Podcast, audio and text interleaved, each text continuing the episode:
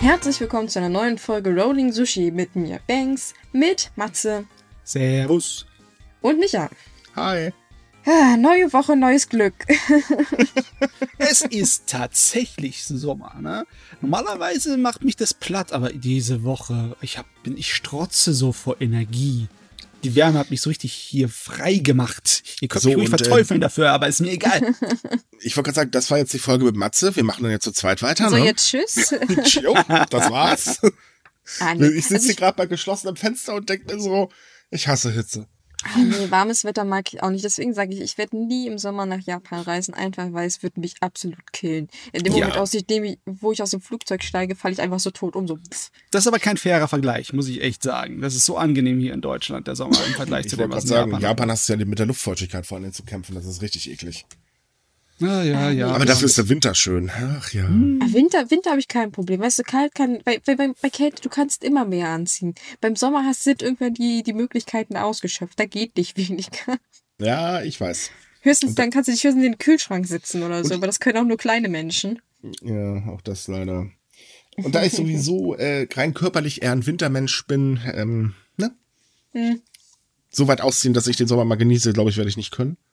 Außerdem, äh, ich habe so das Gefühl, dass hier, zumindest bei mir auf der Straße, die Pandemie für offiziell beendet erklärt wurde. Kam mir jedenfalls vorhin so vor. Das äh, finde ich momentan auch nicht so toll.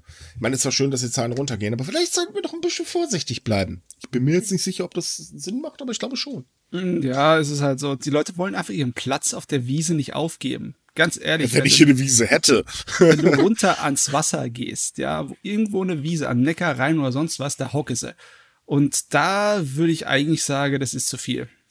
Also ganz ehrlich, ähm, wenn man so an die Abstände sich wenigstens hält, okay, aber hier, du triffst ja nur noch Leute ohne Maske, ähm, Abstand halten kannst du knicken, das ist ein reiner Slalomlauf, wenn du hier mal ganz kurz einkaufen gehen willst und so weiter. Und das finde ich halt ein bisschen nervig. Ich meine, ich kann verstehen, dass die Leute die Schnauze voll haben, habe ich auch. Ja, Aber äh, man, ich weiß wir müssen doch jetzt nicht mit Absicht schon wieder in die, äh, nochmal in eine Welle reinlatschen, weil irgendwann wird das Wetter auch wieder schlechter, der Sommer wird vorbei sein, dann haben wir den gleichen Scheiß wie letztes Jahr auch und das muss doch echt nicht sein. ja, es ist halt wieder diese Erleichterung, diese kleine Leise, die man unbedingt dann mitnehmen muss, weil man ja nicht weiß, wann es wieder bergab geht. Aber dann, ich finde, ich habe auch noch ein bisschen Angst in den Knochen. Ne? Muss Ich- jetzt nicht unbedingt sein. Ich war Angst, würde ich das bei mir nicht nennen. Ich bin halt allgemein immer gerne vorsichtig. Ich hasse es, krank zu sein. Ja, bei ja. meinem Glück, äh, mh, ne? Hinzu kommt, das mit den Impfen klappt ja momentan überhaupt nicht. Deswegen finde ich auch diese Sache so, boah, 40 Millionen Deutsche sind, haben eine Erstimpfung bekommen. Ja, dann herzlichen Glückwunsch. Der Rest wartet noch auf einen Termin oder was? Ja, äh, so ist es. Ich warte auch noch auf einen. So sieht's aus. Ne? Ach Gott, ja. Da sind wir beim richtigen Thema, schätze ich. Ja? Ja, bei. Japan ist es ja auch nicht anders. Nicht, nicht nur bei den Temperaturen, die hatten ja auch jetzt schon die ersten heißen Tage. Äh, 35 Hatten sie Grad. nicht sogar den, den heißesten Tag des Jahres, wurde schon gemeldet, ne? Nee, nicht der heißeste Tag. Also es wurden die ersten heißen Tage gemeldet. Das heißt, das ist alles, was ab 35 Grad aufwärts gibt. Wie gesagt, irk. Wie geht? Furchtbar. Ja, und die ersten Tage wurden halt gemeldet im Westen, äh, um, unter anderem. Und ja, das einzige Besorgniserregende daran ist, dass im Durchschnitt die Temperaturen in der Region vier bis sieben Grad höher sind, als sie eigentlich in den letzten Jahren zu dem Zeitpunkt waren. Also, ähm, ich will ja nichts sagen, aber da sollte man vielleicht als kleines Indiz für Klimaerwärmung nehmen. Aber na gut. Gibt es offiziell nicht, ne? Also, du weißt, Klimawandel ist eine Erfindung der, na, ich glaube momentan der Grünen, kann das sein? Ach, die können sich selbst nicht mehr entscheiden, wer sich das ausgedacht hat. Aber was ich, wo ich eigentlich hinaus wollte, war, dass auch in Japan sich langsam alles so ein bisschen mehr lockert, entspannter durchgeht. Die letzten Ausnahmestände, wo Ausnahmezustände wurden ja mittlerweile auch mehr oder Nee. weniger Nee, nee, aufgelöst. nee, nee, nein, das ist noch nicht richtig. Also, ähm, kurze Korrektur, die Ausnahmezustände, ähm, also die richtigen Ausnahmezustände, nicht dieser quasi Ausnahmezustand, äh, der soll tatsächlich ähm, äh, am 20. ganz hochoffiziell enden. Ähm, allerdings bleiben verschärfte Corona-Maßnahmen. Also das heißt, äh, Tokio und so weiter, die werden weiterhin äh, Einschränkungen in Restaurants haben, wobei das ein bisschen gelockert werden soll. Zumindest darf dann wieder Alkohol verkauft werden.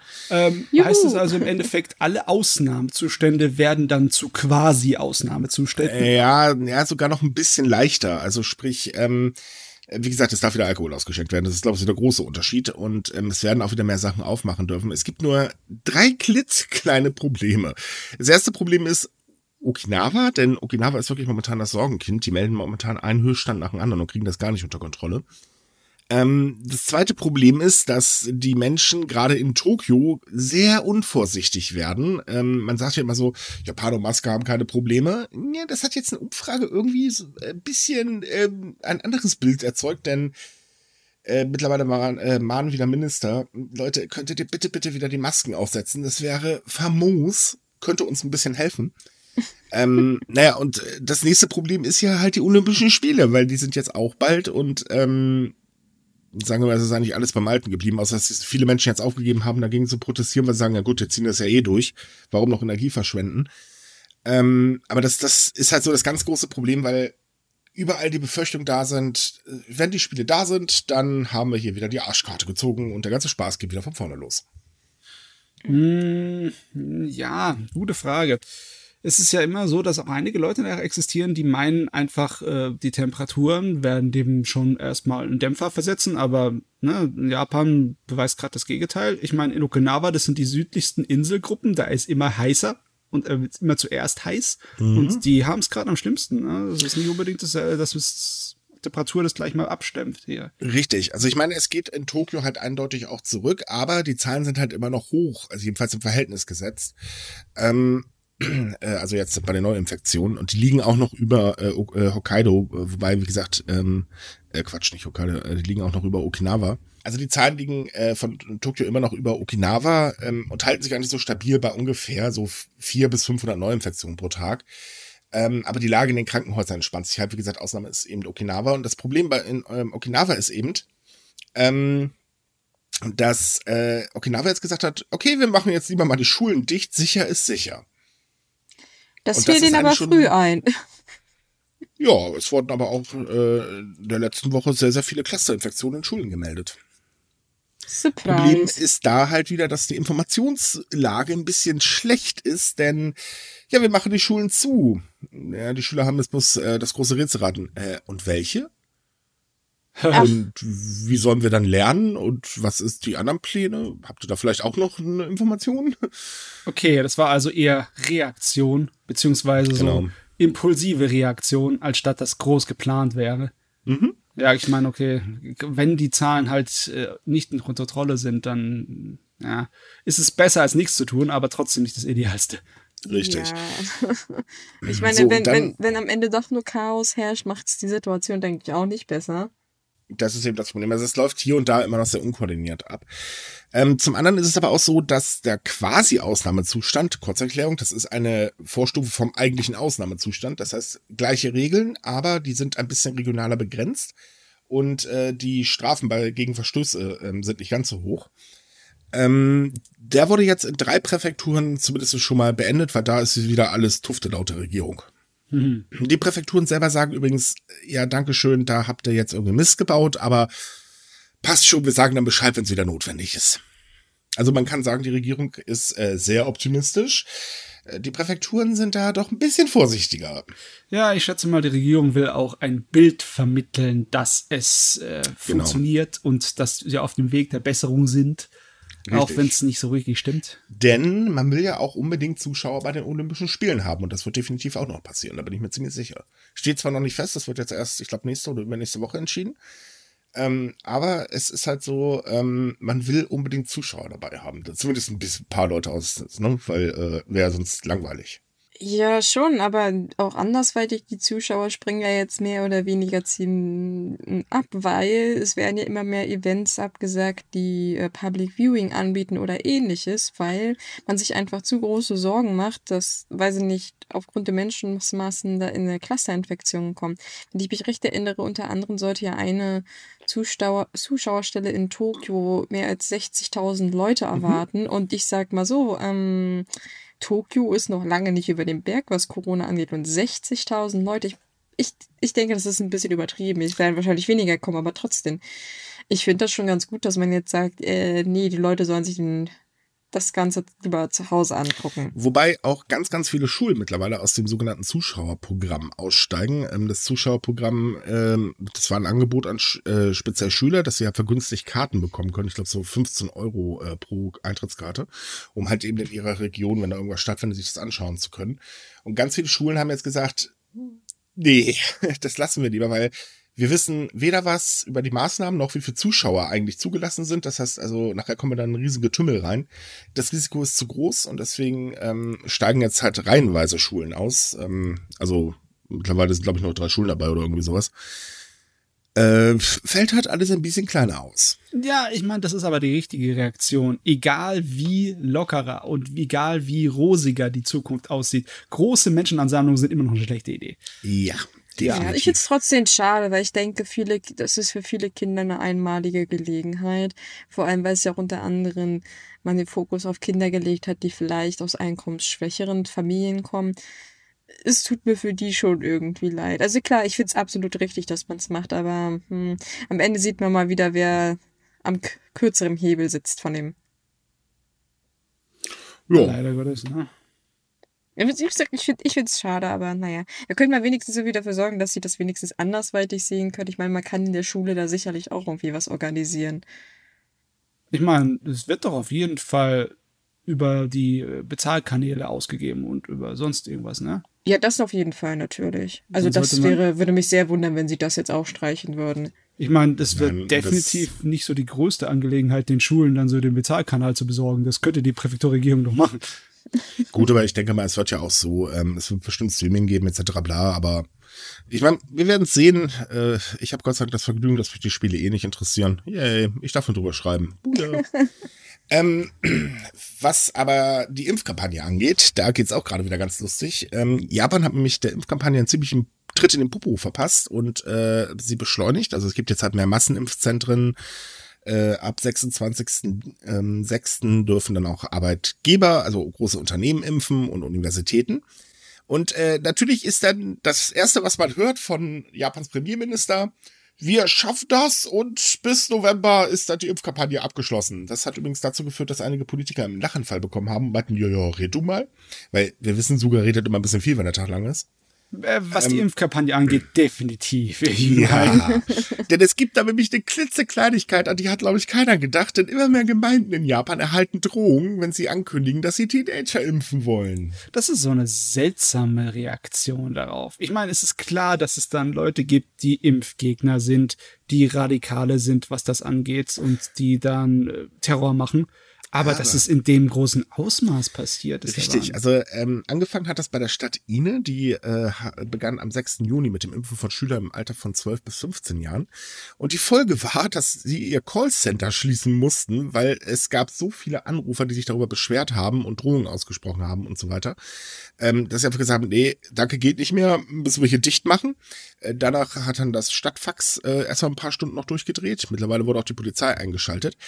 Ähm, auf der anderen Seite gibt es allerdings auch ähm, äh, Städte, die machen das nicht so ganz geschickt. Also zum Beispiel hat eine Stadt angekündigt, naja, wir werden jetzt erstmal Oberschüler bevorzugen. Äh, da gab es dann eine Beschwerdewelle von vor allen Dingen älteren Menschen, die gesagt haben, ey Leute, äh, was soll das denn? Wie wäre es, wenn ihr erstmal uns impft und danach die Schüler, die brauchen das nicht so dringend? Also es ist im Prinzip ähnlich wie hier, ähm, man könnte impfen, also wir impfen auch, ja, aber jetzt machen wir erstmal so Impfungen von denen bevorzugt und der Rest hat er Pech gehabt. Weil man hört irgendwie auf, logisch zu denken anscheinend. ähm, also kommt mir jedenfalls manchmal so vor. Oder sagen wir es anders, es, auch Japan macht einen auch sparen. Ähm, aber das werden halt immer mehr ähm, Protestanrufe und äh, die Drohungen stapeln sich halt auch mittlerweile. Und das ist eigentlich schon, finde ich, eine reife Leistung für Japan, weil ähm, da, also damit hätte ich jetzt persönlich auch nicht gerechnet, dass das jedenfalls so krass abgeht, dass halt die Polizei mittlerweile in mehreren Fällen ermitteln muss. Ja, ja vor allem, hallo? dass es, dass es so, so Neiddenken teilweise ist. Also die Begründung von den Oberschülern ist, also für die Impfung der Oberschüler ist ja, dass sie ähm, halt ihre Prüfungen denn machen können, weil das war ja letztes Jahr und dieses Jahr allgemein so ein bisschen ähm, schwierig. Klar kann man sich jetzt drüber streiten, ob man sie jetzt automatisch bevorzugen sollte, aber trotzdem, dass denn auch so Neiddenken ist, also ja, wir wir wollen erst geimpft werden und dann könnt ihr die Kinder impfen. Das mhm. finde ich schon sehr heftig. Ich glaube, sowas habe ich in Deutschland noch gar nicht erlebt. Also doch, klar, man hat doch. gesagt, man sollte erst durchimpfen, aber ich meine, dass wirklich Zentren in so einem großen Umfang deswegen bedroht werden, also. Ja, gut, ich meine, äh, sagen wir, wir kriegen immer nur einen ganz kleinen Teil mit, was da stattfindet. Es finden hier in Deutschland definitiv auch, äh, also kommt es auch zu Drogen und so weiter. Wir wissen, wir haben ja hier unsere Querdenkerchen, äh, also die ganz äh, sinnbefreiten äh, Lebensformen. Äh, und ich rede jetzt übrigens von den radikalen Querdenker, nicht von Leuten, die einfach nur Kritik äußern. Das halten wir kurz fest. Das sollte man, denke ich, auch immer ähm, schön dazu sagen. Mhm. Und ähm, ganz ehrlich, also die sind da auch schon ganz gut dabei. Wir hören wahrscheinlich noch nicht so viel drüber. Ähm, Japan ist es halt eine Besonderheit äh, an für sich. Klar, es gibt eine ganz große Impfskepsis. Äh, das ist jetzt nichts Neues, das ist auch ein bisschen traditionell bedingt. Ähm, aber dass man so dermaßen dagegen schlägt, ist tatsächlich schon, ähm, ja, ich finde, eigentlich sehr ungewöhnlich. Ja, gell? lieber Premierminister von Japan, lieber Herr Suga, da ist doch hier ihr, mal ihr größter Feind. Können Sie da nicht mal was dagegen tun? Mhm. Besonders wenn Sie sagen, dass die verdammte Impfkampagne jetzt mit vollem Dampf bis November abgeschlossen werden kann. Also das, der, das sollte noch ein riesengroßer Dorn im, äh, im, in der Seite sein, oder? Eigentlich ja. Was ich tatsächlich auch noch dazu interessant finde, weil wir hatten ja gerade gesagt, wegen älteren Menschen, die erst sie zuerst geimpft werden wollen, sollen, wollen. Ähm, da kam nämlich letztens auch die Meldung rein, dass Japan eigentlich das auch nicht so ganz durchdacht hat, weil es gibt ja die Impfzentren, die wir da haben, und es gibt ja auch das äh, medizinische Einrichtungen impfen. Und wie wir vorhin schon gesagt haben, Universitäten etc. wollen ja auch impfen. Aber man hat ja ganz vergessen, dass es vor allem Senioren gibt, die gar nicht selbstständig das Haus verlassen können. Richtig, die werden nämlich vergessen. Genau, die werden total vergessen und die Regierung weiß davon. Und sie hat gesagt, ja, na ja, das ist ja eigentlich die Aufgabe der Kommunalverwaltung. Und die Kommunalverwaltung war, sagt, ja, wir, wir wissen auch nicht, wie wir das lösen sollen. Das heißt, äh, ja, die kriegen halt nichts, es sei denn, sie denken sich selber aus, wie sie da irgendwie hinkommen mit, weiß ich nicht, Fahrdienst tragen, keine Ahnung, katapultieren. Ja, wer, wer bettlägerig ist, da binden wir das Bett halt eben an die Anhängerkupplung, dann geht das schon, ne? Wird schon irgendwie, ne? Wobei ich, mittlerweile haben einige Städte sich äh, auch gesagt, okay, dann schicken wir halt jetzt einfach äh, einmal die Woche ein mobiles Impfteam los. Äh, also zieht das im Prinzip aus dem Impfzentrum ab. Weil es gibt ja immer noch das Problem, dass man zu wenig äh, medizinisches Personal für die Impfung hat. Ähm, aber da muss ich sagen, okay, das, das ist tatsächlich so eine Lösung, die man erstmal äh, in Betracht ziehen kann. Ja, ähm, ich würde schon sagen, ne, das hörte sich halbwegs intelligent an. Ich habe schon gedacht, das läuft auf sowas hinaus, dass die dann einen Appell an die Bevölkerung machen, dass man doch seine Großmutter überprüfen soll und für die einen Impftermin machen soll, weil wir es nicht gebacken kriegen. Ja, das Problem ist, wo kommt Großmütterchen dann dahin? ja, ich meine, das könnte ja eigentlich gehen. Ich meine, besonders wenn die äh, Ärzte impfen dürfen, ne, die Hausärzte, dann können sie Hausbesuch machen. Ne? Ja, das ist ja das Problem. Das geht ja zurzeit noch nicht, weil sie erstens A, die Genehmigung nicht haben, B, es so wenig Impfstoff gibt und die Hausärzte selbst so überlastet teilweise sind, dass sie gar nicht wissen, wo hinten und vorne ist. Also ja. im Prinzip genauso wie bei uns auch. Ja, so in etwa. Und Nur, dass die Genehmigung da ist, aber die Überlastung, also ganz ehrlich, Hausärzte tun mir aktuell leid. Ähm, was habe ich da heute gelesen? Ist doch gerade überlegt, ähm, ob Impfzentren äh, noch ähm, über November hinaus weiterfinanziert werden oder so. Also ganz ehrlich, ich glaube, äh, man möchte hier einfach, dass unsere Hausärzte alle tot umkippen. Und ich möchte momentan auch keine Arzthelferin sein. Also allein der Telefondienst ist bestimmt Horror. Oh ja, oh, das, ja. das kann ich mir gut vorstellen. Also ich traue mich da äh, aktuell nicht anzurufen, weil die mir einfach wirklich wahnsinnig leid tun. Ich sag mir so, äh, ich muss demnächst sowieso ein Rezept holen, dann frage ich mal freundlich nach und hoffe, dass ich die Frage überleben werde. Weil ich könnte verstehen, wenn so, ich habe da eine Frage zum Thema Impfen äh, und in dem Moment Blicke mich wirklich an die Wand nageln, im wahrsten Sinne des Wortes. Also an alle Arzthelfer und Ärzte, die uns zuhören, ganz ehrlich, äh, Hut ab. Äh, also ihr tut mir wirklich gerade echt leid. Ihr habt unser Mitgefühl. Ja, definitiv. Das ist, also, äh, naja, gut. Ich meine, es ist, es gibt da so ein bisschen Parallelen zwischen der Impfkampagne in Deutschland und in Japan, weil ähm, erstens, man ist überoptimistisch in der Regierung. Äh, das kriegen wir ja von allen Seiten mit. Äh, man baut Scheiße am laufenden Band. Also sprich, macht einen auch sparen. Ähm, es ist eine riesengroße Geldverschwendung, weil ständig irgendwas gemacht wird, was eigentlich hätte gar nicht sein müssen und logisch nachgedacht äh, auch nichts bringt und natürlich die ganzen leeren Versprechungen. Und davon hatten wir schon einige. Ich meine, mm. wie war das? Ende dieses Monats sollen alle älteren Menschen ab 65 Jahren in Japan durchgeimpft sein. Ähm, Japans Impfquote liegt gerade bei 11 Prozent übrigens. Weißt du, irgendwie habe ich so das Gefühl, dass das, das Internet niemals vergessen werden lassen wird, ne? Mhm. Dass in dem verdammten Fall in diesem verdammten Fall, was medizinische Versorgung angeht, Amerika es besser gemacht hat als, als, als Europa und, und jetzt ohne Witz, ja. wisst ihr eigentlich, wie peinlich das ist? die uns nie vergessen lassen. Das ist echt. Also, ohne Witz, Trump ist weg, es übernimmt Neuer und der regelt das innerhalb von ein paar Wochen. Äh, äh, oh Gott. Oh, ich war so neidisch, dass mein amerikanischer Freund mir schon ganz stolz erzählt hat, dass der seit Wochen seine zwei Impfungen schon reingeballert hat und der ist auch nur ein paar Jährchen älter als ich. Es war so, ich will auch. Ja, ich habe gestern einen Anruf vom Bekannten äh, bekommen, der auch ganz stolz, ja, hier bei uns haben sie jetzt im Stadtteil geimpft und ich habe jetzt Johnson Johnson bekommen und blau und so und blub, damit hat er mich da erstmal eine Stunde vollgesucht. Ich dachte mir so, Gott, ey. Weißt du, Neid. Ich, nee, ich, ich habe keinen Impfneid. Ich meine, ich kann auch weiterhin drin sitzen, ich muss ja sowieso vom Rechner arbeiten. Das soll mir egal sein. Ich habe, äh, wenn mein Ventilator funktioniert, ist hier auch wieder einigermaßen kühl. Aber muss man damit auch noch unbedingt so angeben? Ich meine, ist doch klar, dass einige Leute wahrscheinlich sich denken, ey, hallo, ich bin eine Prio-Gruppe ein bisschen höher als du, warum zum Teufel du und ich nicht? Äh, hä? Ne, und ähm, ich meine, jeder, der geimpft ist, um Gottes Willen, Glückwunsch. Was mich momentan nervt, und das ist in Japan übrigens tatsächlich auch so, ähm, ist die Sache, kennst du jemanden, der äh, impfen darf, dann ähm, ne, Vitamin B hilft und ähm, einfach auch jetzt so, hey, wir wollen wieder reisen und so weiter, also impft uns. Ja, und was ist mit denen da, die krank sind und so? Ja, ist nicht so wichtig, könnt ihr nicht verreisen. Es war übrigens das O-Ton eines äh, Lesers von uns aus Japan. das halten wir mal kurz fest.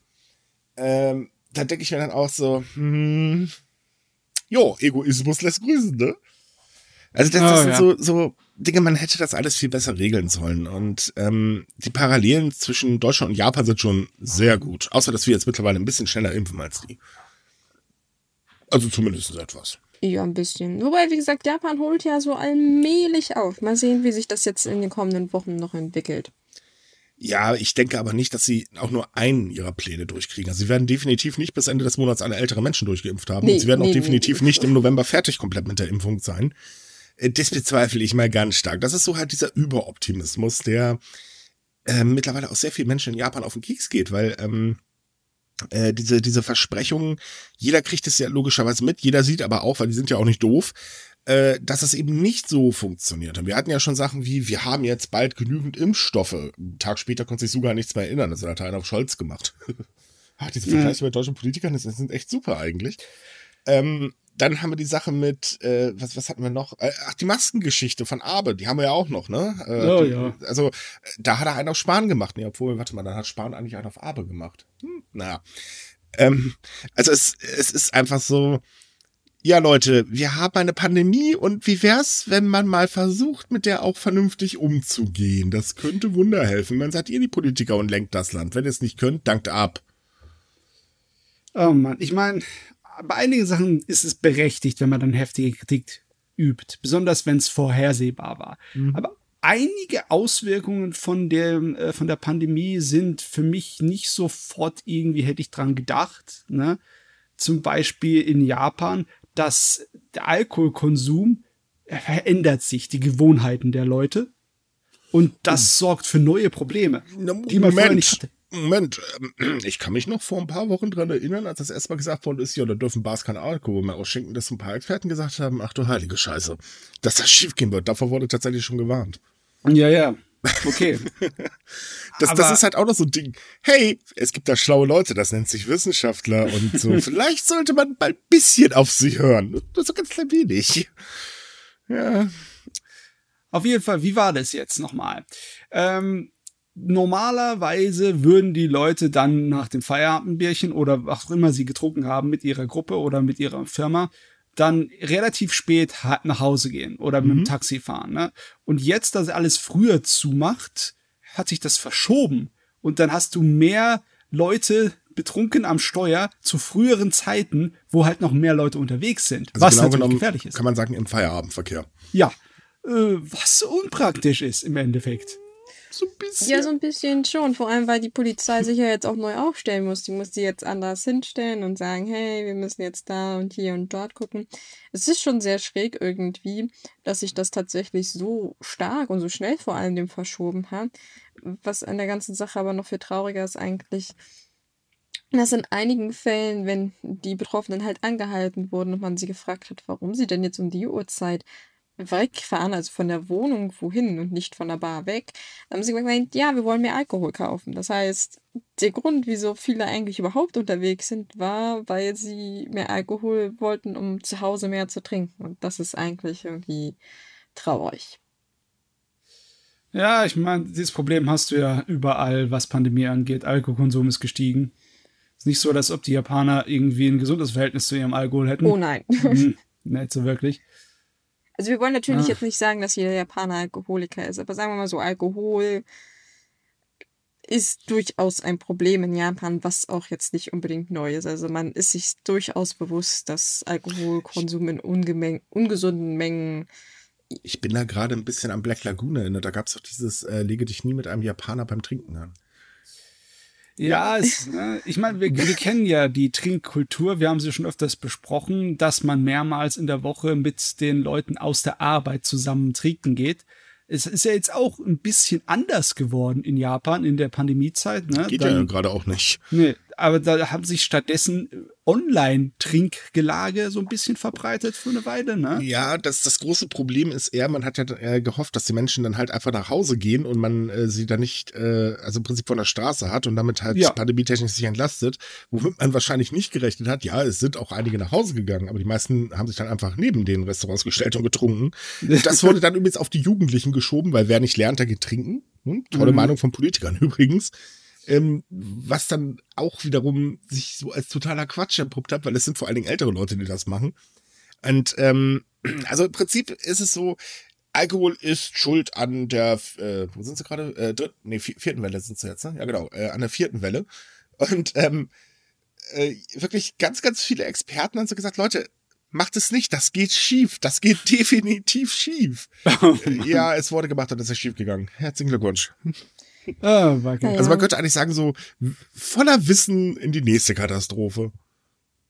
Es ist halt schon eine merkwürdige Angelegenheit, dass man sich dann ausgerechnet so auf den Alkohol fokussiert hat. Äh, die Polizei hat übrigens auch in, äh, angefangen, jetzt mehr in die Ecken zu gucken, wo halt man genüsslich auch alleine einheben kann. Also zum Beispiel in, auf Parkplätzen, an Uferböschungen. Es ist halt irgendwie merkwürdig, dass man jetzt sagt, ja, statt dass wir jetzt durch die Straßen in den Vergnügungsvierteln laufen, gucken wir jetzt irgendwie an irgendwelchen Flussufern nach, ob da Leute sitzen und sich zulaufen lassen. Ja, also man, man kann eigentlich sagen, die Pandemie hat äh, schon Auswirkungen auf die ähm, diversen äh, gesellschaftlichen äh, Geflogenheiten in Japan. Und ich denke, da wird sich auch längerfristig ein bisschen was ändern. Mhm. Ähm, es ist halt einfach so, dass man sich halt, also die Idee, sich immer einen einzigen äh, Täter zu suchen oder einen einzigen Grund, der dafür an Schuld ist, ist halt eben einfach total verkehrt gewesen. Das wurde bisher bei jeder Welle gemacht. Ich meine, in der ersten Welle waren es äh, Pachinko-Läden, in der zweiten Welle waren es Vergnügungsviertels, äh, in der nächsten Welle halt der Alkohol. Hm. Ah ja. Ah, Mann, ja, der Sündenbock, die Sündenbock-Reaktion ist meistens keine gute Idee. Ohne Witz, ich bin mal gespannt, was bei der nächsten Welle in Japan dann der Grund wird, weil viel bleibt da jetzt auch nicht mehr übrig. Wahrscheinlich sind es die Rentner, die ganz viel Party machen oder so. Was wahrscheinlich wird es nicht zugegeben, dass es doch die Olympischen Spiele waren. Nein, Na, pf, also, die, die sind heilig. Also, ähm, ne, die, die da. ähm, also hm. ganz ehrlich, ich, ich würde, wenn jemand wirklich ernsthaft sich hinstellt und sagt so, ja, die Olympischen Spiele waren eine schlechte Idee, dann mache ich irgendwas, weiß ich nicht, da, da friert's in der Hölle zu, dann fresse ich einen Besen, keine Ahnung, weil das wird niemals passieren. Also ich nie, Oh, ähm, ich spende freiwillig an den Politiker in Japan, der das sagt. Der kriegt von mir so viel, dass er sich zumindest eine Flasche Bier kaufen kann. Aber äh, nee, äh, jetzt ohne Witz, also das, das ist halt auch noch so ein Ding. Ähm, natürlich sagen das die Leute. Und Suga wird übrigens auch selber vorsichtiger, was die äh, Aussagen zu den Spielen angeht. Wobei es eigentlich, also ich muss ganz ehrlich sagen, Suga ist ein sehr interessanter Premierminister, weil er schafft das wirklich äh, im gleichen Satz äh, zu sagen, ja, nee, wir müssen vielleicht aufpassen, aber auch gleichzeitig dann noch zu betonen, aber es wird sich sowieso nichts ändern, das wird so stattfinden, Punkt fertig aus. Denn ähm, er hat jetzt in, äh, wann war das, am ähm, Mittwoch, glaube ich, ne? Nee, am Dienstag sogar, äh, hat er in einer äh, Sitzung des Rechnungsprüfungsausschusses gesagt, ähm, dass es natürlich logisch wäre, die Spiele in Tokio nicht abzuhalten, wenn das Leben und die Gesundheit der Bevölkerung nicht geschützt werden kann. Äh, trotz allem sagte er dann halt kurze Zeit später, er hätte gerne Zuschauer dabei. Äh, es steht übrigens immer noch nicht fest, ob man da überhaupt wirklich irgendwas schützen kann. Bisher sind das ja nur ähm, etwaige kleine Studien, die die Regierung durch die Regierung durchführen lassen hat. irgendwie so. Und natürlich ganz viel blödes Gebrabbel vom IOC und Organisationskomitee. Ähm, äh, es ist aber halt so, dass man langsam merkt, dass selbst bei Suga ein bisschen die öffentliche Meinung angekommen ist. Äh, zwar gab es letzte Woche auch ganz viele Berichte, dass sich die Meinung in Tokio zu den, äh, der Meinung in Japan von den Menschen zu den Olympischen Spielen ein bisschen ändert und sich die Kritik und Zustimmung äh, mittlerweile die Waage hält. Diese Berichte waren übrigens wahnsinnig toll, aber totaler Kokolores. Äh, mit Props übrigens an unsere deutschen Medien. Das siehst du mal nächstes Mal genau nach hier pfeifen. Ähm, äh, aber trotz allem ist es halt so, langsam kommt es halt auch bei Suga an und dadurch wird er vorsichtiger. Wobei ich auch glaube, das liegt eher daran, weil er halt merkt, oh, oh meine Umfragezahlen sinken gerade richtig in den Keller. Und äh, Abe ist ja auch wieder da. Ich weiß nicht. Kann es auch einfach so sein, dass er die Sorte von Politiker ist? Ich meine, wir hatten in den letzten Jahren mehrere von der Sorte, die halt in, in einem Atemzug sich widersprechen oder auf aufeinanderfolgenden Sätzen. Ich meine, man guckt nach England oder man guckt nach Amerika vor ein paar Monatchen, ne? Ja, aber sogar ist eigentlich gar nicht so äh, in der Richtung. Also ich würde ihn jetzt nicht unbedingt mit Trump oder ich weiß jetzt nicht, wie der komische Vogel in äh, England heißt. Ähm, der Boris. Ach ja, der, der Boris, der Johnson. Boris. oh Gott, ey. Also ich würde ja, ich würd, ich würd ihn nicht mit den beiden vergleichen.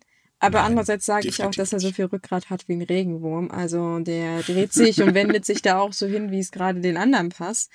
Also ich, ich hoffe wirklich, dass Suga nicht wieder wiedergewählt wird, was ich denke nicht ja, passieren doch. wird, weil einfach nur der, der, der Mann ich möchte ihm nicht vorwerfen, dass er ein schlechter Politiker ist, aber ich werfe ihm definitiv vor, dass er nicht geeignet ist für die Stelle als Premierminister. Jein, das würde ich nicht sagen. Also ich würde sagen, in solchen Dingen wie jetzt halt, was die Spiele angeht, er hat ja, also man muss mal ehrlich sein, Suga hat die Position des Premierministers in einer sehr, sehr schwierigen Zeit angenommen und er ist sehr unerfahren, was das angeht. Als äh, Kabinettssekretär hat er eigentlich einen guten Job gemacht unter Abe, das muss man ihm ganz, also wirklich sagen. Äh, man merkt aber halt einfach auch, ähm, er hat ja die Position jetzt nicht durch eine Wahl gewonnen, sondern äh, im Prinzip hat er die Position ja einfach von Abe übernommen. Also, ne, weil Abe hat sich ja dann mal kurz so wegen Krankheit in ganz dicken Anführungsstrichen verabschiedet. Komischerweise mhm, ist er jetzt sogar war auf der Vertretungsliste. Ja, der, der Witz ist halt, dass er jetzt schon wieder da ist. Ne? ähm, und ähm, natürlich ist es so, er muss ja mit denen äh, arbeiten, was Abe da im Prinzip einen Scherbenhaufen hinterlassen hat. Das darf man auch nicht vergessen, denn ähm, Abe hat halt die Pandemie zu Anfang gnadenlos unterschätzt. Ähm, dazu kommt halt, die Olympischen Spiele haben halt ordentlich Geld gekostet. Äh, das ist jetzt auch im Prinzip nicht unbedingt gerade Sugas Verantwortung. Und einfach absagen ist auch nicht so einfach. Das sagen wir zwar, also man sollte es absagen und so weiter, aber da gibt es ganz, ganz große Probleme. Darunter auch Schadensersatzforderungen vom IOC übrigens. Und wir wissen, der Sport ist dem IOC nicht so wichtig. Äh, das Geld geht vor. Mhm. Und ähm, von daher, es ist nicht ganz so einfach. Ähm, dazu kommt auch, wir, also die japanische Politik ist, ist unserer sehr, sehr ähnlich. Ähm, es ist unglaublich viel Lobby, äh, Lobbyismus damit im Spiel und ähm, dazu kommt halt, dass man normalerweise davon ausgeht, dass die Japaner eigentlich sehr politverdrossen sind. Also es ist ihnen meistens eigentlich egal, ansonsten wäre die LDP schon ein paar Mal abgewählt worden. Ähm, aber man, man beschäftigt sich nicht so mit äh, damit, weil man hat erstmal ganz andere Sorgen. Und äh, natürlich führt die Pandemie automatisch, das wäre unter jedem äh, Politiker äh, passiert, ähm, dazu, dass man halt eben, äh, also dass die Wirtschaft halt einen Knacks erlebt und dass sich das bei den Menschen in der Brieftasche äh, ähm, ausspielt. Und dazu, das ist halt eben so der Punkt. Ähm, viele Menschen, die haben jetzt Probleme durch die Pandemie, gerade Zeitarbeiter, aber die Zeitarbeiter sind nicht von Suga geschaffen worden, sondern eigentlich hat Abe einen Japan der Zeitarbeit äh, mm. durch diese Abenomics geschaffen. Und das ist das Problem. Auf der anderen Seite muss man sogar halt zugute halten, er erkennt diese Probleme und versucht sie auch ähm, anzugreifen. Also zum Beispiel äh, versucht er gerade eine Angleichung des Mindestlohns in allen Regionen äh, zu bringen. Also Tokio verdient man ja mindestlohntechnisch ein bisschen mehr als jetzt zum Beispiel in äh, irgendeinem Dorf in der Nähe von äh, Kyoto oder so, ne? Da gibt's halt nicht so viel und das versucht er halt zu ändern. Genauso halt auch, wie er die Zeichen der Zeit erkannt hat und sagte, äh, sagt halt, okay, ähm, Klimaschutz bedeutet auch gleichzeitig, dass man dafür, ähm, äh, also dass man das halt mit der Wirtschaft zusammen verknüpfen kann. Das heißt, es ist nicht automatisch schädlich, sondern man kann es halt wirklich als, als ähm, Investitionsmöglichkeit sehen und auch gewinnbringende Möglichkeiten und so weiter. Also in der Hinsicht ist der schon nicht schlecht. Ich denke nur einfach bei der Pandemie und dem Erbe von Abe, so die Kombination ist halt ein bisschen unglücklich gerade. Ja, das ist ja schon recht. Vielleicht sollte man nicht so, so, so extrem mit ihm ins Gericht gehen. Im Großen und Ganzen, egal was er getan hätte, als Sieger wäre aus der Sache wahrscheinlich eh nicht hervorgetreten. Richtig. Ja. Das ist eben der Punkt. Und das Erbe, was er da angetreten hat, ist schwer. Weil Abe hat einfach zu Anfang wahnsinnig viel verzapft. Der hat sich ja nicht umsonst aus dem Staub gemacht. Das waren ja, man, zum Schluss hatten wir nicht irgendwie nur noch über irgendwelche äh, Partyskandale yeah. äh, und natürlich die Masken. Ne? Und das, ja. Und alleine überhaupt, dass Suga es schafft, die Wirtschaft stillzulegen. Ich meine, das hat schon einen Grund, warum jetzt Restaurants geschlossen werden und halt nicht die großen Betriebe zum Beispiel, was eigentlich sinnvoller wäre. Du kommst gegen diese Lobby äh, in, in Japan, also die ganzen ähm, Lobbyvereine, kommst du nicht an. Das ist so möglich. Das ist so tief verwurzelt in der äh, Gesellschaft, das ist echt der Hammer. Also, ja, als, als kleines Beispiel. Der äh, INSM, glaube ich, äh, hat jetzt am Wochenende, äh, also nee, am, Fre am Freitag war das, glaube ich, eine ganz große Anzeigenkampagne ähm, geschaltet, wo man äh, hier die grünen äh, Bundeskanzlerkandidatin als Moses mit den zehn Verboten abgebildet hat. Übrigens war alles totaler Quatsch, aber egal. Und Verlage sind draufgesprungen. Das hat eine ziemliche empörte Welle hier in Deutschland ausgelöst. Das würdest du so in Japan nicht erleben. also so eine Kampagne schon, aber die Welle danach nicht. Und das ist halt eben so der Punkt. Also die Wirtschaft ist unglaublich mächtig da drüben. Hm. Ja. ja. Das ja. ist halt eben das Problem. Und dazu kommt, es ist egal, wer was verzapft. Der Premierminister hat Schuld. Na, leider Gottes, äh, wenn was Gutes passiert, ist halt auch nicht immer der Premierminister schuld, ne? Da hast du keinen unbedingt sehr dankbaren Job. Richtig. Aber naja, trotzdem, äh, Kritik dahin, wo es sich gebührt. Und da gibt's genug bei ihm zu kritisieren. Ja, natürlich, Nur, klar. Also er ist definitiv, ähm, also, also er müsste mal Zähne zeigen. Mhm. Aber ich glaube halt einfach, das ist im gesamten Umfeld sehr schwer. Aber gut, äh, naja, ich sag mal, es läuft halt, wie gesagt, in allen Sachen nicht gerade so toll. Ähm, jetzt mal ein bisschen weg von der Politik, denn äh, ein Thema zu den Olympischen Spielen haben wir noch. Es gibt nämlich noch ein Problem in Sapporo. Denn ähm, der Olympische Marathon wurde ja von Tokio nach Sapporo verlegt, aus dem einfachen Grund, weil Tokio im Sommer viel zu heiß ist und das ist für die Marathonleute gar nicht gut. Und diese Ideen, die sie hatten, wie zum Beispiel, naja, wir könnten aber Wasser auf die Straße kippen oder so solche Spirenzchen, äh, waren jetzt nicht unbedingt gerade sehr ähm, praktisch. Das Problem ist bloß, äh, ja, die kurze Zeit jetzt vor den Olympischen Spielen in Sapporo ist überhaupt nicht vorbereitet. Tada! Ich weiß gar nicht. Ich habe jetzt keine Ahnung, was du an Vorbereitungen brauchst, um einen Marathonlauf. Naja, das Problem ist ein anderes. Ähm, zwar sinken gerade die täglichen Neuinfektionen, das Problem ist aber erstens, Sapporo befindet sich im Ausnahmezustand. Und das andere Problem ist, es gibt doch keine wichtigen Eckdaten. Also zum Beispiel weiß keiner, wie viele Athleten kommen denn eigentlich zum Marathon und wie viele Funktionäre sind denn dabei? Oh. Und äh, dann hat man also das kleine Problem, dass auch die Einwohner sagen, sag mal, habt ihr eine Klatsche? Das könnt ihr hier nicht stattfinden lassen, denn es fand jetzt äh, vor kurzem eine Testveranstaltung statt. Ähm, die wurde tatsächlich von sehr, sehr vielen Bewohnern sehr kritisch beäugt. Auch die Stadtverwaltung war nicht so ganz so begeistert. Äh, nur der, ähm, äh, der, der, äh, wie heißt er denn, Sebastian Kohl, der Chef des Weltleichtathletikverbands, fand das wahnsinnig toll, also alles super. Und ähm, Sapporo hat das Problem, auf der einen Seite sagen sie halt selbst, hey, es gibt hier ein bisschen Probleme, wir kriegen das nicht so organisiert mit den Schutzmaßnahmen und so weiter. Naja, und auf der anderen Seite hat er dann halt irgendeinen so Sportfuzzi-Funktionär, der äh, halt dagegen hält und leider ein bisschen mächtig ist. Und das ist halt insgesamt so ein ziemliches Problem. Dazu kommt, dass halt ganz viele Bürgergruppen sich gebildet haben, die halt sagen, ey Freunde, ernsthaft, das könnte hier leichte Probleme geben, denn wir haben, die Präfektur Hokkaido steht halt nicht gerade so gut da. Und das könnte vielleicht den Zusammenbruch des medizinischen Systems bei uns bedeuten, wenn halt ganz viele Athleten und eben die Funktionäre, und das sind nicht gerade wenig, also sind ja meist mehr Funktionäre als Athleten, ähm, äh, zu uns hier rüberkommen. Yeah. Also sagen wir mal, wenn die genauen Zahlen noch nicht bekannt sind, dann wären die auch noch nicht bekannt, wenn es in Tokio stattfinden würde, oder? Das heißt also, Richtig. egal wie du es drehst und wendest, es wäre ein organisatorisches Chaos gewesen. Richtig. Das ist nicht so schön. Mhm. Hinzu kommt, dass die fast zwei Drittel der Neuinfektionen in ganz Hokkaido in Sapporo gemeldet werden. Das darf man halt auch nicht vergessen. Also der Stadt geht's alles andere momentan als gut.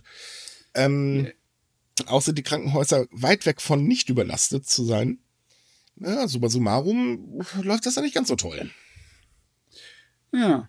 Hm hm, was macht man da jetzt? Tja, aktuell kämpft man gerade tatsächlich mit der Regierung, weil die Marathon jetzt nochmal verlegen. Dafür ist die Zeit natürlich auch zu knapp. Hm. Ja, geht nicht mehr. Eben, also er wird wahrscheinlich stattfinden, aber das wird auf jeden Fall ziemlich Feuer aus der Bevölkerung geben. Ich bin mal gespannt. Also ich bin auch gespannt, wie sie das lösen, weil ähm, ich weiß nicht, ob sie es überhaupt noch in so einem kurzen Zeitraum hinkriegen, da jetzt was auseinanderzuhauen. Mhm. Weil ich könnte es, ich, ich könnte mir nur vorstellen, dass sie das dann praktisch so kurz und klein laut machen, wie sie es teilweise mit dem Fackellauf gemacht haben. Also dass man das so ganz praktisch, sag ich immer, im, im Hinterhof stattfinden lässt. Das hört sich so an, aber dass man das halt ganz sang- und klanglos irgendwie abwickelt. Ist natürlich für alle Beteiligten dann doof, aber wenn es nicht anders geht, absagen geht ja schließlich auch nicht. Das ist richtig. Also absagen kann man es definitiv. Man kann die ganzen Olympischen Spiele im Prinzip nicht absagen. Ähm, aber gut, wie sie natürlich dann noch Zuschauer davon fernhalten wollen, weil die haben halt wirklich Angst, dass sie im Prinzip vom Fans auch überrannt werden, ähm, äh, ist schon irgendwo nachvollziehbar. Also sag mal, ist es jetzt wirklich zu spät? Ja. Dass man die absagt. Da kann nichts mehr irgendwie. Also man, man kann sie noch absagen, aber die Kosten werden dann immens. Wobei, ja. da gibt's kam die vorletzte Woche kam eine Studie, die ja gesagt hat, das kostet halt so und so viel. Also die Summe war hoch, das waren irgendwie so 40 Milliarden äh, Yen. Allerdings äh, ein darauf folgender Ausnahmezustand wäre noch tick teurer. Ja. Ähm, Problem ist halt, man weiß aber auch nicht, also ich weiß es zum Beispiel jetzt nicht, was dann der IOC machen würde, weil der IOC, wie gesagt, der ist geldgeil, der will die Einnahmen haben, das ist immerhin seine Haupteinnahmequelle. Und ähm, ich denke mal schon, dass sie gut durchdrehen können. Wir wissen, mit Sportvereinen ist nicht zu spaßen. Leg dich mal mit der UEFA an, das klappt auch nicht. Nee. Gut, aber kommen wir mal weg von den gesamten Olympischen Spielen, den ganzen Schmadderlatz. Davon hatten wir, glaube ich, jetzt hier noch. Denn es gibt noch einen Vorstoß, den ich persönlich sehr gut finde. Äh, dank der Pandemie ist es nämlich tatsächlich passiert, dass ähm, äh, viele Menschen auf einmal gesagt haben, oh, oh, wir machen jetzt Homeoffice, also ne, wenn das Internet stimmt, können wir ja auch mal in ein ländliches Gebiet ziehen. Denn jeder weiß ja eigentlich, Japans ländliche Gebiete sterben aus und ähm, die Wirtschaft sowie die äh, Menschen konzentrieren sich ja so auf den Großraum Tokio. Das ist ja ja, also wenn das ein Schiff wäre, würde man sagen, äh, der Bug ist auf jeden Fall im Wasser und äh, das Heck, das hängt da irgendwo ganz oben, weil da ist kaum noch jemand. Und das ist wirklich ein gewaltiges Problem, weil immer mehr ländliche Gebiete in Japan aussterben, was sehr schade ist, denn da findet man auch äh, sehr viel Tradition, die dadurch halt flöten geht. Und ähm, die Regierung kämpft schon seit längerem und überlegt hat, okay, wie können wir jetzt ländliche Gebiete äh, wiederbeleben? Äh, klappt aber bisher äh, nicht so toll. Und die Pandemie hat jetzt dazu geführt, halt jetzt okay, es gibt so ein kleines Zeichen, das ergreifen wir und nutzen es jetzt für uns und hat jetzt gesagt ähm, oder ähm, angekündigt, dass sie die Wiederbelebung der ländlichen Gebiete in, äh, intensivieren wollen. Äh, zum einen soll dafür erstmal eine Liste mit äh, 10.000 Arbeitnehmern erstellt werden, ähm, die sich dafür interessieren, von Tokio aufs Land zu ziehen und dort für Unternehmen zu arbeiten. Zum anderen will man das Internet äh, fördern in ländlichen Gebieten und äh, dementsprechend natürlich, wie ich vorhin schon sagte, den Mindestlohn auch äh, anheben und solche Spirenzien. Also da tut sich gerade ganz, ganz viel. Was ich total ja. super finde. Die Internetförderung, schätze ich mal, ist etwas, was auf jeden Fall äh, Chancen hat. Mhm. Ich kann mich auf jeden Fall erinnern, dass vor zehn Jahren, als ich in Japan war, das Internet schon weitaus besser ausgebaut war, als es bei uns in Deutschland jetzt ja, das ist ja auch nicht schwer. Nee, und äh, da glaube ich auch, dass die Regierung das schaffen könnte, da das attraktiver zu machen dadurch. Nur, ja, ich weiß nicht, irgendwie, ob das so viel ändert, wenn sie sich jetzt einmischen. Ich meine, wir haben das ja beobachtet, dass es von selbst passiert ist. Die Leute haben sich halt daran interessiert, die wollten halt dann irgendwie einen Garten im ländlichen haben. Das war ja auch mal eine Sache. Ne? Ja, es ist, es ist schon so, dass viele Menschen, also man sagt ja immer, Tokio ist so die wahnsinnig tolle Stadt. Nee, ganz ehrlich, da kann man mir erzählen, was man will. Tokio ist nichts anderes als großer Betonklotz, wo sie zwischendurch hier und da mal eine kleine Gartenfläche, also eine kleine Grünfläche haben. Aber wirklich toll ist Tokio nicht und Tokio ist schweineteuer. Ähm, es ist halt wirklich so, da in Tokio zu leben, wohlgemerkt zu leben, ist nicht leicht. Ähm, das, also, wie sagt man, die Stadt kann die Menschen auch ganz gut auffressen. Und ähm, das passt tatsächlich auch vielen nicht. Aber man muss halt irgendwie dahin, wenn man halt arbeiten will. Also gerade junge Leute sind halt dazu gezwungen. Und ähm, da geht ein ganz, ganz großes Stück der Kultur Japans wirklich flöten, weil äh, Tokio ist natürlich auch eine sehr, sehr äh, schnelllebige Stadt und nicht jeder Mensch, der in Japan lebt, ist halt so schneller, höher, weiter und ansonsten gehen wir arbeiten.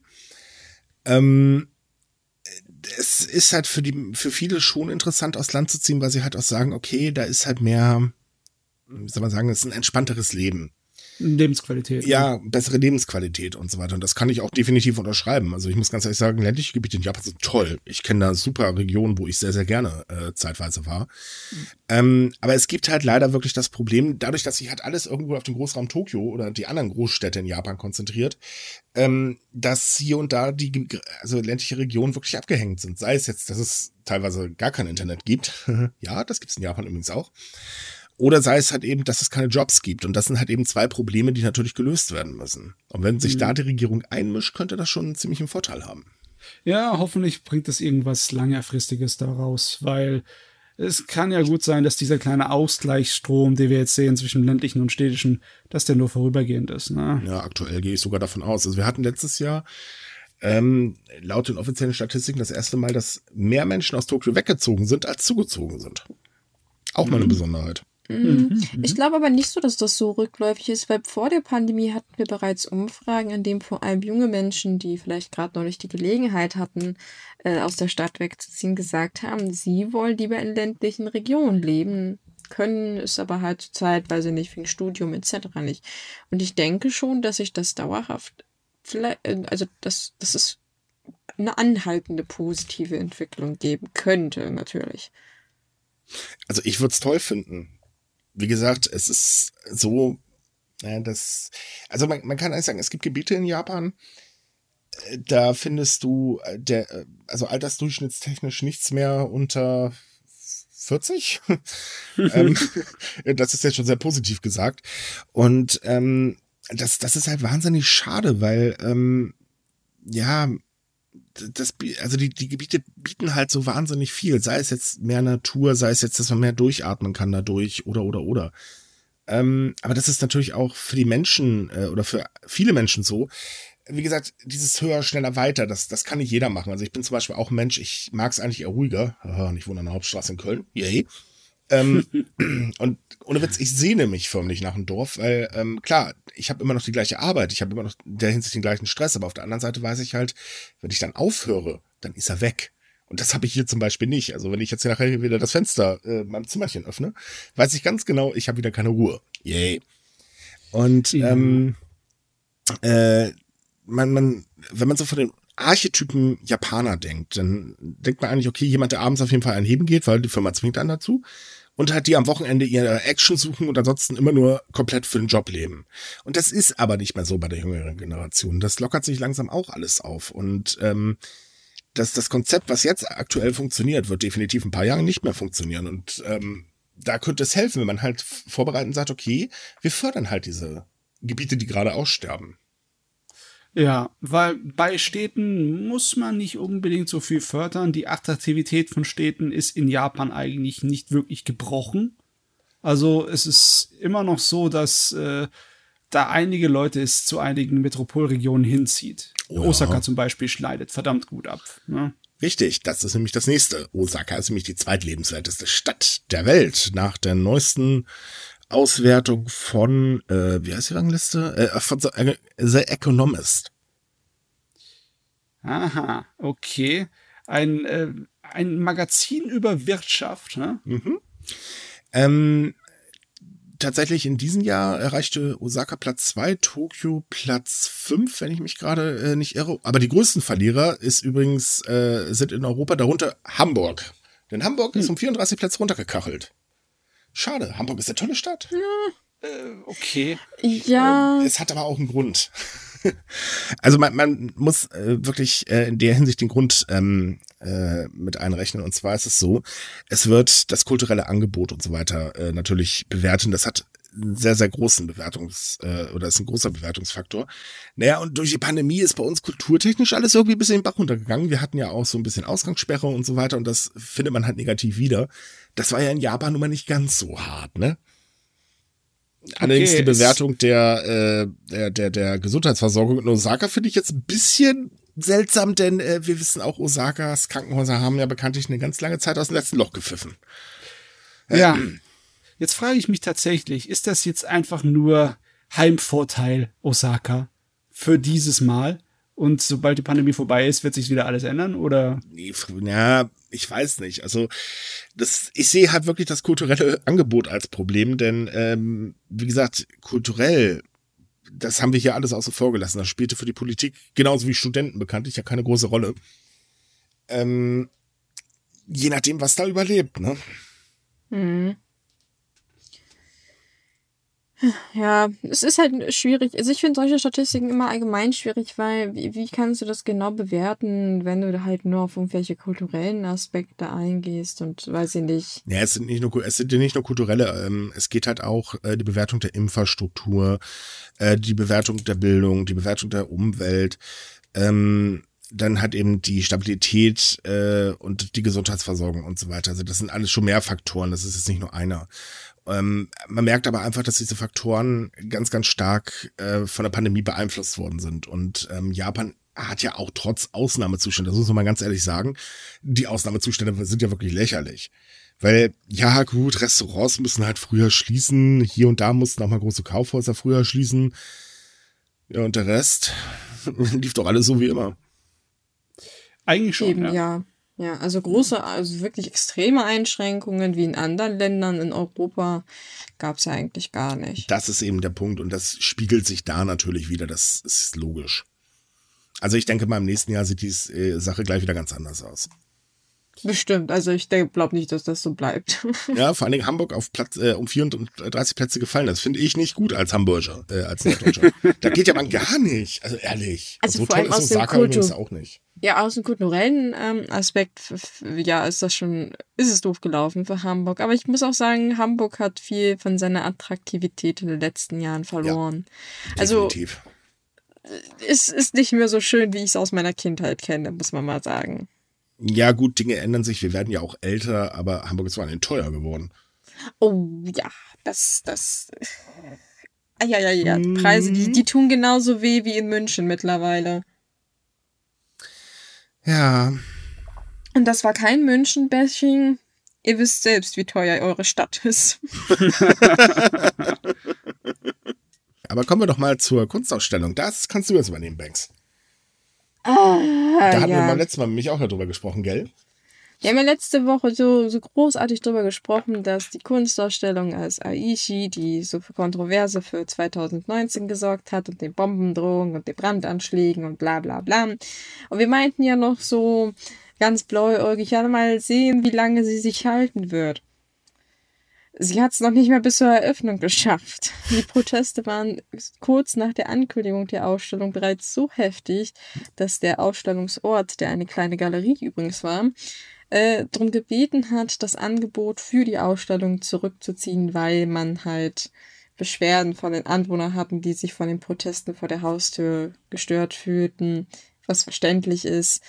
Ähm, ja, und man muss sich jetzt halt einen neuen Standort suchen. Man verspricht aber, dass die Ausstellung weiter stattfinden wird. Das weiß ich, glaube ich, immer noch nicht so. ich ähm, meine, ich finde ich finde es toll, dass sie nicht gegen Proteste verlieren wollen, weil das sind die Sorte von Proteste, die können einem gestohlen bleiben. Aber. Definitiv. Vor allem äh, so diese, diese, das ist eine anti-japanische Ausstellung. Äh. Äh, ja, da standen halt die, ach, ich vergesse mal den Namen, wie die heißen, aber ihr wisst, kennt doch sicherlich diese, diese großen Transporter mit den Lautsprechern drauf, die bevorzugterweise von rechten Politikern gerne benutzt werden, die dann durch die Straßen von Japan fahren. Und Korrektur, die nennen sich selbst Ultrakonservative. Genau, Ultrakonservative. dann halt die, die fahren halt durch die Straßen von Japan und spielen halt Militärmusik oder schreien halt mm. so die Sachen, es lebe der japanische Kaiser und so ein Scheiß halt. Die Leute hassen es also ich, glaube, ich kenne keinen Japaner, der gesagt hat, dass er die Dinger irgendwie toll findet. Also es ist, die sind schrecklich. Müsst mal gucken. Gibt's Videos im Internet, das ist furchtbar. Es ist grausam. Also mh, mm, Deppen on Tour. Was anderes kann man dazu, glaube ich, auch nicht ja, sagen. Ja, und so solche, solche Wagen standen halt auch davor und die haben dann halt da protestiert über zwei Tage. Ja. Und ich, wie gesagt, ich verstehe, dass die Galerie von ihr sich aus gesagt hat, die haben keinen Bock, dass die Anwohner da Stress machen. Ist halt doof gelaufen, ja. Wenigstens gab es keine Bombendrohungen oder Brandanschlagsdrohungen. Kommt oder noch, keine Sorge, keine Sorge, Gott, kommt noch. Äh, nee, aber was machst du dann? Äh, hältst du dann den Veranstaltungsort geheim, bis du die Leute überfällst damit? Hups, wir haben heute offen. Übrigens. Ne? Oder was machst du dann? Also das frage ich mich eigentlich auch. Also die Leute von diesen Organisationskomitee sind sich ja offensichtlich bewusst, dass es Proteste geben wird und sie haben auch bisher, also zur ersten Ankündigung hatten sie auch irgendwie keine Sicherheitsmaßnahmen angekündigt. Also es hieß nur, es gibt halt Corona-Maßnahmen, man darf da halt nur eine bestimmte Anzahl an Personen in bestimmten Abschnitten rein. Also das, was so gut wie jedes kleinere Museum zurzeit machen würde oder Ausstellung. Und sonst war aber überhaupt keine Rede von irgendwie zusätzlichen Sicherheitspersonal, Taschenkontrollen, was ja zum Schluss Aichi gemacht hat, weil die mussten ja tatsächlich die Ausstellung schließen, weil eine akute Gefahr für die Besucher bestand, weil man halt nicht wusste, ob Leute wirklich da reingehen und irgendwas anzünden, war halt auch, naja, relativ nah dran an den Anschlag auf Kyoto Animation. Mhm. Und ähm, ja, und man hat dann erst unter hohen Sicherheitsmaßnahmen wieder eröffnet. Also es gab äh, Taschendurchsuchungen, es gab eine Körper, also so Abtasten, es gab ein, ein Sicherheitstor. Und dann gab es auch nur eine ganz bestimmte Anzahl an Personen, die da rein durften, damit die auch ausreichend überwacht werden.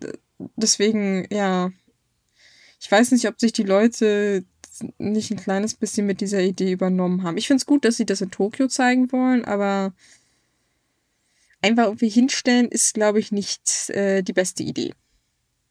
Ja. Das ist echt schade. Das macht mich immer traurig, dass es dann in Japan so ein Problem mit dem Fall ist. Mhm. Ey, ganz ehrlich, das kennen wir hier auch in Deutschland. Ja, ich meine, wir kennen es, aber generell ist so etwas, was sich nicht immer so durchsetzt, oder? Ist es in Deutschland so, dass meistens, wenn noch Protest kommt, dann hat, hat die andere Seite gelitten? Nee, oder? Also es gibt durchaus Proteste von Kunstausstellern. Mir fällt zum Beispiel jetzt äh, Ai Weiwei ein, wo es auch Beschwerden gab. Aber dann sind das meistens, die Absagen werden halt von höheren Stellen, weil das halt auch irgendwie finanziert wird von weiß ich nicht, Festivals oder so und die halt sich da auch unsicher sind.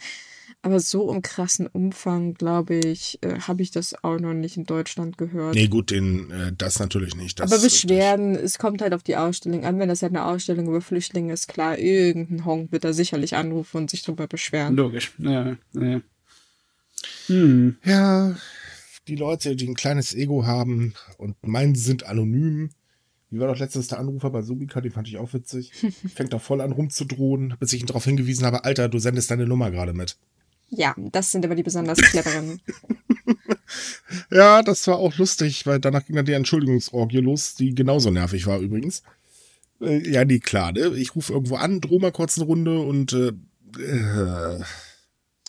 Aber vielleicht was, was Schönes aus Japan, was eigentlich ziemlich cool ist und was ihr auch definitiv ohne äh, Angst vor Demonstranten besuchen könnt. Und zwar, es hat das erste Kopfhörerkino oder auch Silent Cinema eröffnet. Das heißt im Prinzip, jeder guckt zwar denselben Film, aber man hört den Ton nur über Kopfhörer, damit man selbst ein ganz entspanntes Theatererlebnis hat. Finde das ich, ich total klasse. Finde ich geil. Finde ich genau fast so geil wie, wie laut. Also, ich glaube, die heißen auch stumme Discos, wo man halt auch Kopfhörer dann kriegt und jeder tanzt dann halt zu seinen eigenen Songs. Sieht super lustig aus. weißt du, was ich unbedingt brauche bei so einem Kopfhörerkino? Dass du die Lautstärke selber regeln kannst. Ja, das, Ganz wichtig. Das, das, ist wohl, wohl möglich. Du komm, kannst dich dann da gemütlich auf so ein Sofa flitzen, gibt einen schönen 4K-LED-Bildschirm, auch mit 5 Meter Größe. Äh, wenn du auch kein Sofa magst, kannst du auch dich auf einen Sessel flitzen. Also das ist mehr wie so ein Wohnzimmer tatsächlich eingerichtet. Man soll sich halt sehr heimisch fühlen. Und ja, einfach eine schöne aber Füße runter von der Couch, ne? Ja. Na, nee, also ähm, finde ich eine ziemlich cool. Ich glaube, das wäre auch so ein Kino, wo ich sagen würde, okay, da würde ich selbst auch hingehen. Ich persönlich mag Kinos übrigens nicht, weil, wie Matze gerade sagte, es ist laut und ich komme manchmal mit der Lautstärke echt nicht klar. Und zum anderen, ähm, irgendjemand telefoniert sowieso immer während des Films und das macht echt keinen Spaß. Ähm, da finde ich sowas ist schon eine ziemlich coole Sache.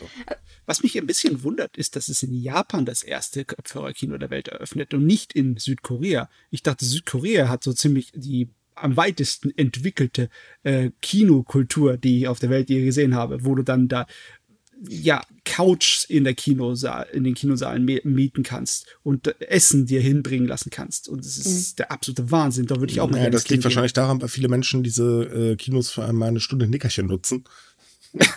ähm, da brauchst du keine Kopfhörer. ich denke auch, dass das halt die, die Kultur dahinter, also ich finde es auch komisch von Japan, weil ich eigentlich äh, ich, ich weiß, dass es in Japan teilweise sogar verpönt ist, laut im Kino zu lachen, selbst wenn es eine Komödie ist. Da kannst du echt Stress kriegen, wenn du das tust.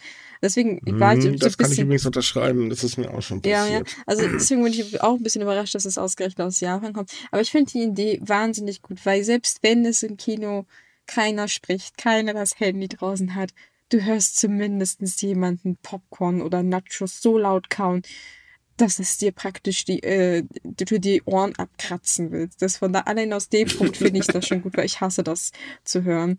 Lautstärke, wie gesagt, finde ich auch super, weil ich unsere Ki ich, ich habe ein High, also man sagt ja, man hat immer so ein Stammkino, ne? Und aus irgendeinem Grund ist da der Ton nie gleich. Also mal ist es zu leise, mal ist es zu laut. Von daher, ich, ich würde das absolut. Fürchterlich. Ich würde da sofort hingehen. Ich würde auch, weiß ich nicht, mit meiner Familie hingehen weil es kann ja trotzdem irgendwie ein gemeinschaftliches Erlebnis sein. Man kann ja danach immer noch darüber sprechen. Du sprichst ja auch nicht während des Films mit den Leuten. Es sei denn, du bist ein Arschloch. Ja. okay, äh, kann das sein, dass du ein paar schlechte Erfahrungen im Kino gemacht hast?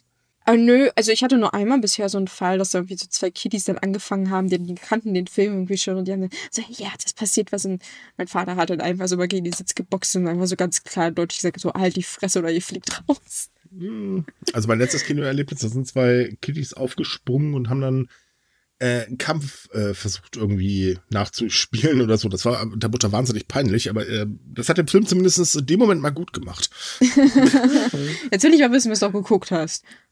Äh, ach, das, mein letztes Kinoerlebnis war äh, der erste Spider-Man-Teil hier, dieses Fackel im Netz-Gedöns.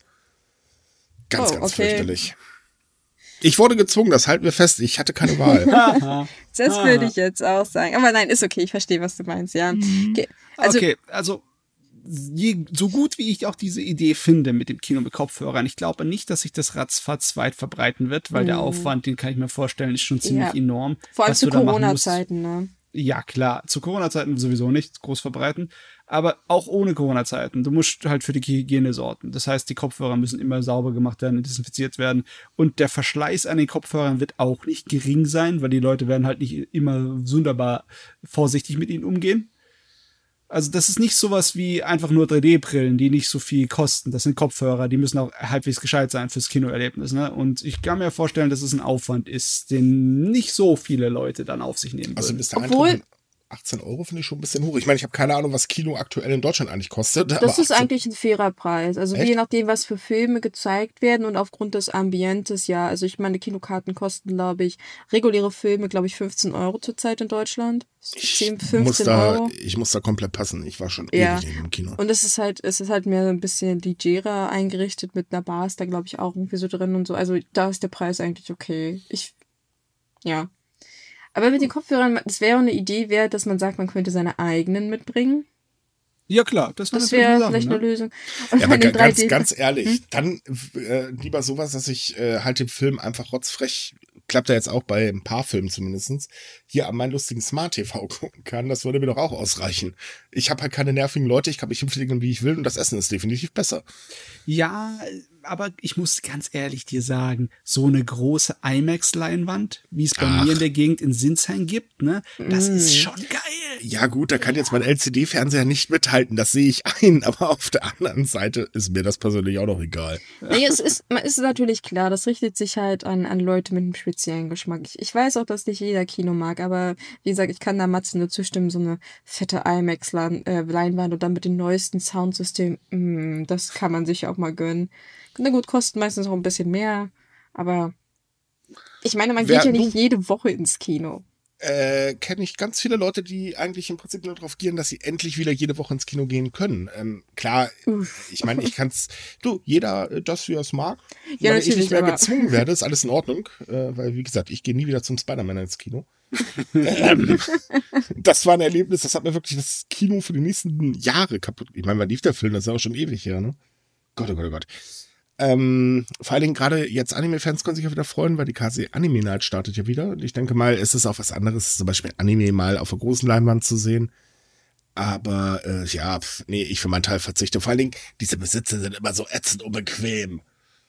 Oder hast du ein bisschen breiteren Popo, dann hast du da echt ein Problem. Das spare ich mir lieber. Ja, du musst, wirklich, das. Hm? Nein, du musst wirklich dann richtiges äh, Kino finden, um bequeme Sitze zu ähm, haben. Wir das, haben hier in ja, Köln, muss ich dir sagen. Also beziehungsweise, ich weiß gar nicht, ob es das noch gibt, aber wir hatten das, äh, ich glaube, das hieß ein Dollarhaus. das soll wohl ganz cool sein, weil ähm, das ist halt auch so, nicht, nicht wie ein übliches Kino eigentlich. Du hast halt ein paar kleine Räume und da passen auch noch ein paar Leutchen rein, das ist eine Handvoll. Äh, so mit Sesseln und so weiter. Da wollte ich eigentlich auch immer mal hin, aber ich bin halt nicht dazu gekommen. Von daher, ich gebe ganz offen zu, ich gucke lieber bei mir zu Hause. Ajo. Ist ja auch nichts Verkehrtes. Manche mögen es oh. halt so, manche mögen es halt so. Wie gesagt, no judging. Ja. Jeder so wie es mag. So, liebe Leute, damit sind wir dann durch für heute. Äh, wieder ein bisschen viel Corona, viel Olympia. Sorry. Nach Corona war ja klar, dass Olympia im Prinzip das Hauptthema sein wird. Äh, wir freuen uns auch schon drauf, wenn wir mal andere Sachen schreiben dürfen. Yay. Ähm, wie immer, wenn ihr mehr Japan-Themen haben möchtet, dann kommt auf sumikai.com. Da haben wir jeden Tag ein paar neue für euch, die wir hier leider nicht vorstellen können, weil einfach äh, ne, Bilder und so weiter. Wenn ihr mit Japan-Fans quatschen wollt, kommt in unsere Japan-Gruppe bei Facebook. Wir verlinken die immer im zugehörigen Artikel, beziehungsweise auf Spotify könnt ihr ja mittlerweile auch direkt klicken. Ähm, ansonsten, wenn ihr nicht genug von uns kriegen könnt, dann haben wir jeden Montag unseren Anime-Podcast für euch mit den aktuellen News äh, aus der äh, Animationswelt in Japan. Äh, ansonsten, tja, habt eine schöne Woche. Genießt das warme Wetter. Das äh, scheint ja noch ein paar Tage zu bleiben, jedenfalls laut des Wetterberichts. Schwitzt nicht so viel und trinkt ordentlich. Denkt dran, ne? Trinken ist wichtig. Gott, unsere Verabschiedung wird auch immer bekloppter. Jedenfalls eine schöne Woche. Bis zum nächsten Mal. Ciao. Tschüss. Tschüss.